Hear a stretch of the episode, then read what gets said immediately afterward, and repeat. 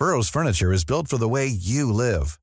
From ensuring easy assembly and disassembly to honoring highly requested new colors for their award-winning seating, they always have their customers in mind. Their modular seating is made out of durable materials to last and grow with you. And with Burrow, you always get fast, free shipping. Get up to 60% off during Burrow's Memorial Day sale at burrow.com slash ACAST. That's burrow.com slash ACAST. burrow.com slash ACAST.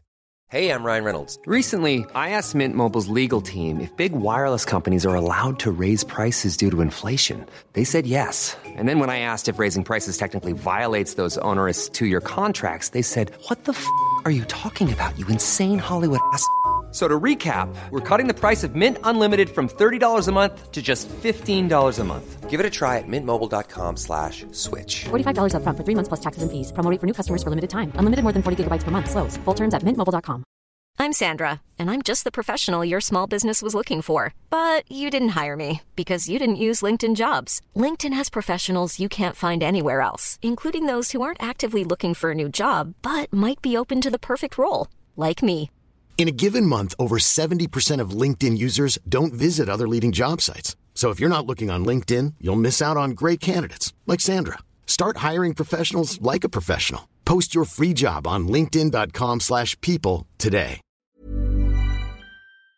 Le Grand Prix d'Australie a eu lieu ce week-end. Il convient de dire que celui-ci n'a pas manqué de rebondissements.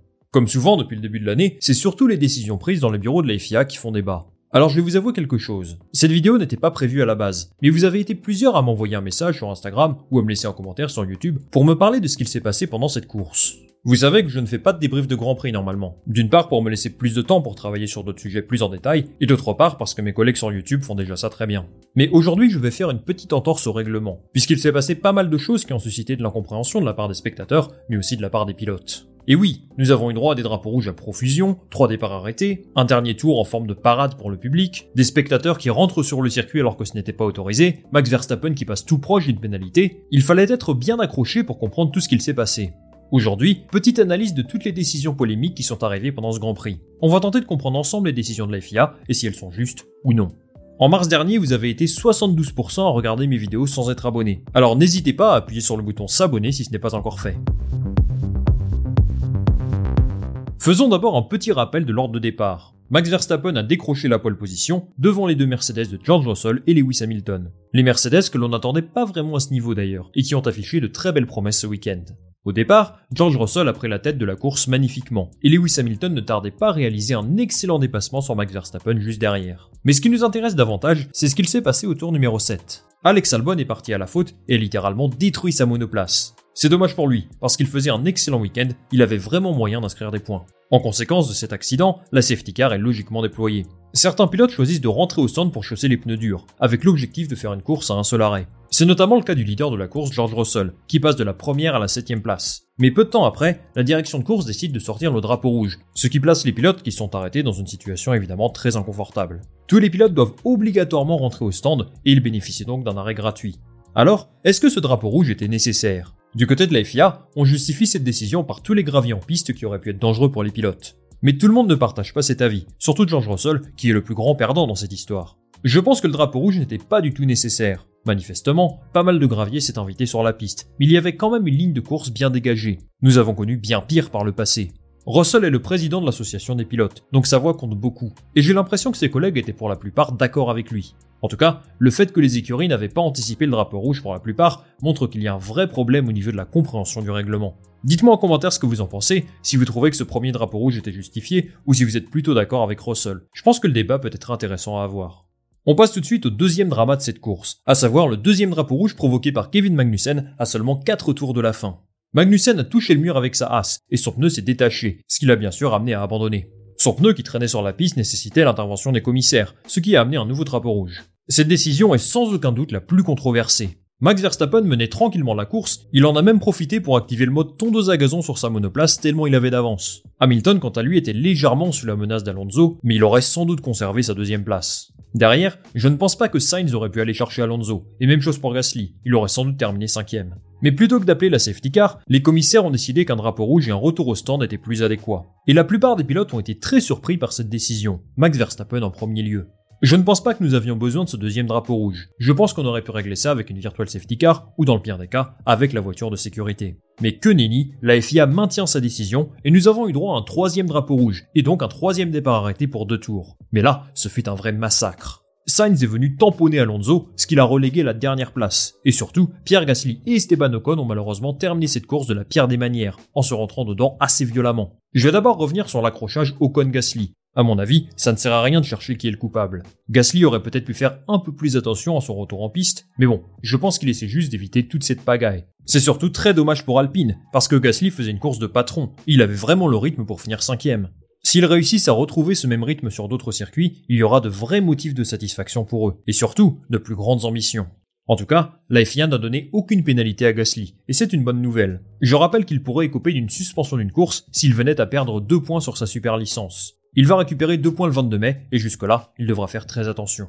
Ocon de son côté a critiqué le pilotage de certains de ses collègues lors de ce dernier départ arrêté. Yuki Tsunoda en particulier, qu'il a qualifié de suicidaire. Je pense que sur deux tours de course comme ça, avec un départ arrêté, c'est inévitable que les pilotes prennent tous les risques. Prenez par exemple Nico Hülkenberg, qui se retrouve quatrième. S'il était resté à cette position, il aurait pu décrocher son premier podium en F1 grâce à la pénalité de Carlos Sainz. Un départ arrêté donne une chance unique aux pilotes de prendre des places qu'ils n'auraient jamais pu gagner en course, et forcément, la conduite est beaucoup plus agressive. D'ailleurs, mention spéciale à Logan Sargent qui est venu exploser Nick De Vries par derrière. Personne n'en a parlé, il n'a pas reçu de pénalité au moment où je m'enregistre. J'ai l'impression qu'il y a vraiment deux poids deux mesures. De son côté, Carlos Sainz a été pénalisé de 5 secondes pour son accrochage avec Alonso. Dans la plupart des situations, la sanction est méritée parce que c'est lui qui commet la faute. Mais au regard de la qualité de sa course, la conséquence est extrêmement dure. Même Fernando Alonso, qui est la victime dans l'histoire, est venu au soutien de son compatriote. Il juge que la sanction est trop sévère, et je suis plutôt d'accord avec lui sur ce point. Sur deux tours de course aussi intenses, sur un départ, ce genre de contact peut arriver à n'importe qui.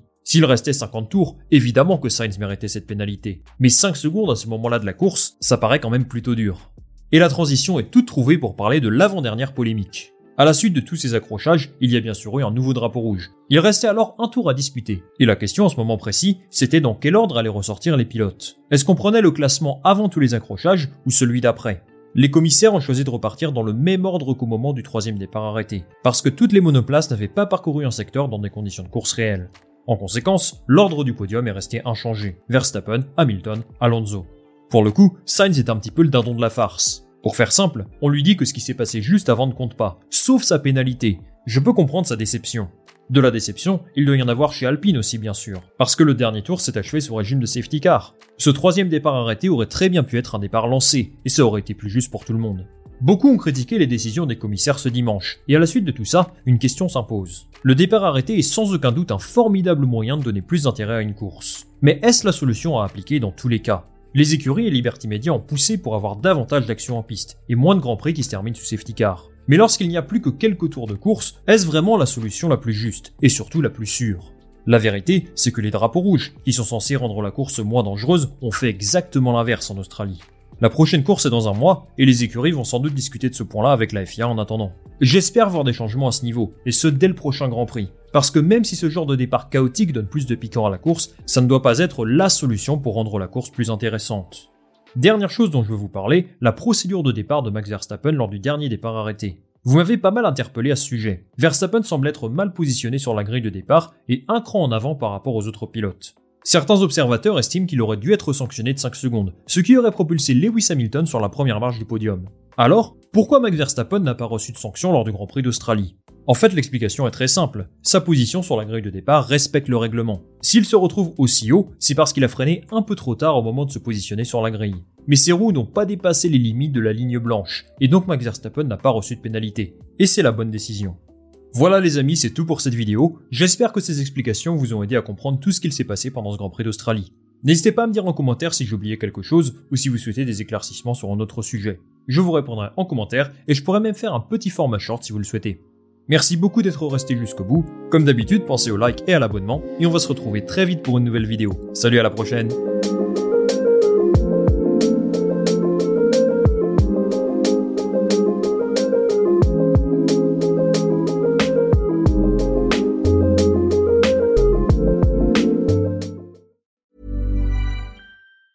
Planning for your next trip?